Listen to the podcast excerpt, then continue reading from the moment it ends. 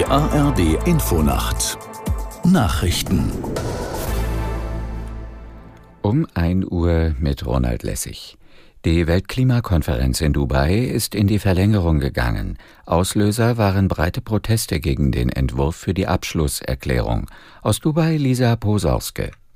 Der Ausstieg aus den fossilen Energien bleibt bei der Konferenz weiter das Hauptstreitthema.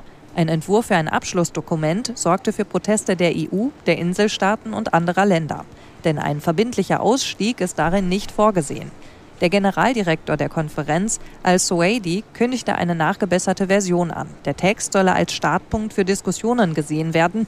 Die seien in dieser Phase der Verhandlungen normal, sagte er. Die UN-Generalversammlung hat mit großer Mehrheit einen Waffenstillstand zum Schutz der überwiegend palästinensischen Zivilisten im Gazastreifen gefordert. Deutschland hat sich enthalten. Aus New York Charlotte Voss.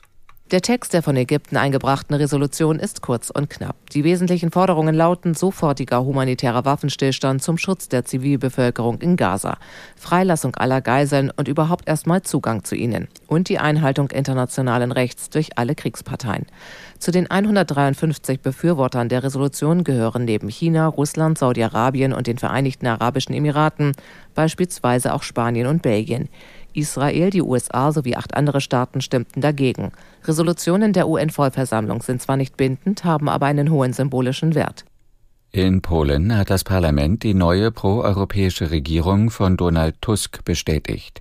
Tusk hatte zuvor in einer Ansprache im Parlament angekündigt, die Beziehungen zur Europäischen Union zu verbessern und die Ukraine weiter im Krieg gegen Russland zu unterstützen. Der 66-Jährige soll heute als neuer Ministerpräsident vereidigt werden. In der Fußball Champions League hat Union Berlin das letzte Gruppenspiel verloren. Die Berliner mussten sich Real Madrid mit 2 zu 3 geschlagen geben. Aus der Sportredaktion Christian Hake. Kurzzeitig sah es nach dem Wunder von Berlin aus. Zuerst hält Union-Kipper Renault einen Handelfmeter von Luka Modric, dann erzielt Kevin Volland fast im Gegenzug das 1 zu 0 für die Berliner.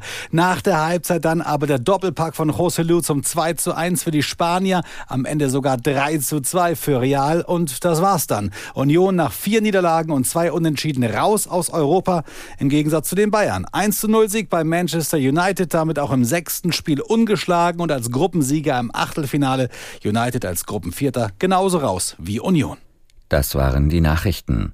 Das Wetter in Deutschland. Vermehrt breiten sich Schauer nordostwärts aus. Zum Morgen hin im Norden Schnee. Nebel ist möglich. Tiefstwerte 9 Grad in Dresden bis 1 Grad auf den Nordseeinseln. Am Tage Wolken und Regen, gebietsweise Schneeregen, im Südwesten auch heiter.